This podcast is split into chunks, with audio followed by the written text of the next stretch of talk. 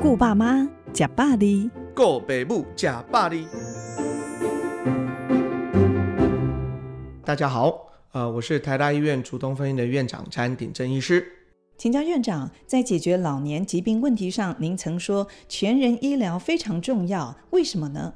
好。呃，我们可以来想想哦，如果一个老人家哈，所有的疾病都分开看哈，其实有时候就像这个，诶，我们说瞎子摸象这样子，见树不见林，那所以有时候没有办法看到一个全盘的一个结果哈。那所以呢，呃，当你处理了某个问题的时候，你可能会顾此失彼。那我常举一个例子是这样子的哈，呃，有一个老人家如果只有五个疾病。五个疾病呢，然后呢，他遵守五个疾病的临床指引去看病的话，然后呢，他们发现说，光是这五个疾病的指引，他可能就应该要吃差不多九种不同的药，然后呢，诶，每天哦吃药的时间要分八个不同的时间，接下来呢，他要看很多次不同的门诊，然后常常要去抽血，因为医生都不一样。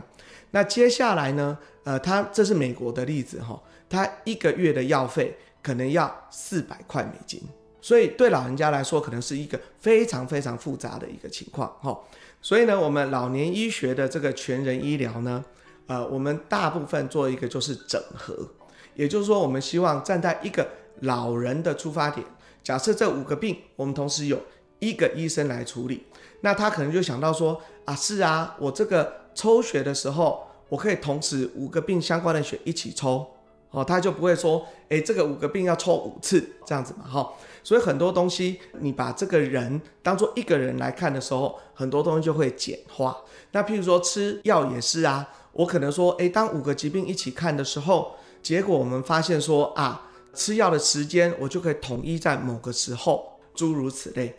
那所以呢，你要做到全人医疗哈，其实很重要的事情是要做一个东西叫做周全性老人评估。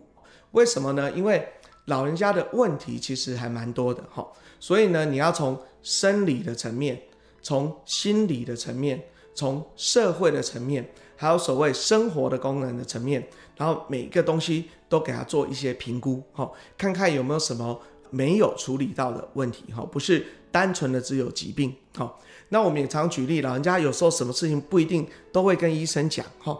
那有时候呢，老人家可能心情不好。你没有问，他就不会说。所以呢，这时候当你做这个心理评估的时候，你会筛减一些问题，会跟他讲说：“诶，那个阿嬷，你最近这个两个礼拜内啊，会不会觉得这个什么事都提不起劲来做事啊，或心情不太好等等？”那如果你有筛减，他可能就会回答你。那所以这些问题呢，就是你应该有一个特别的一套方法来做一些评估，那他们才会变得更厉害哈。那所以呢，这一部分就是老人医学的一个工具哈，叫做周全性老人评估。那当然你也不是每个病人都要这样做哈，因为这样做每次做一个都要做这个四五十分钟了。那所以我们就会挑这个老人家看起来比较虚弱的，然后就比较复杂的，那我们就给他做一个比较周全的评估。那我们也可以说门诊呢分好几次，好，譬如说我这一次来只做这个生活功能的评估，那下次来我做身体相关的评估，再下一次呢，我问看看你这个呃这个社会相关的评估，或者下一次来做一些心理相关的评估等等，慢慢的把它凑起来。但是我们会长远的记起来说，哎，这个老人该做的任何事情，我们都会把它完整的把它做在一起，哈，那这就是呃一个全人医疗的概念。詹院长，现在有越来越多的医院有跨科别照护的慢性病或高龄整合性照护的门诊出现了，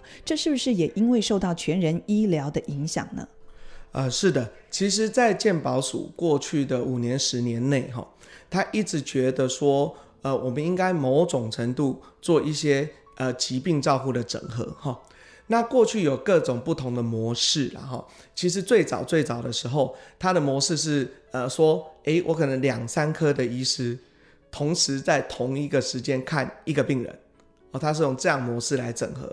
后来发现说这样的整合其实效果他觉得没有很好，所以呢，到了这个去年跟前年哈，他们就比较偏向老年医学这种整合的模式，就是呃大部分的病给一个医生看。那我们不是说一定要老年医学的医生看，因为其实呃台湾没有这么多老年科的医生呢、所以呢呃不管是内科的医师或者是家医科的医师等等，那我们会去上一些课，学一些跟老年这个全人医疗呃相关的一个理念，然后就会有一个各管师，然后做一个。老年医学相关的评估，吼，然后我们就可以开这个整合性的门诊，那大致上就可以把很多的不管是呃很多的疾病整合在一起，那也可以把这个很多的门诊整合在一起，然后也可以让老人比较受到一个周全的照顾。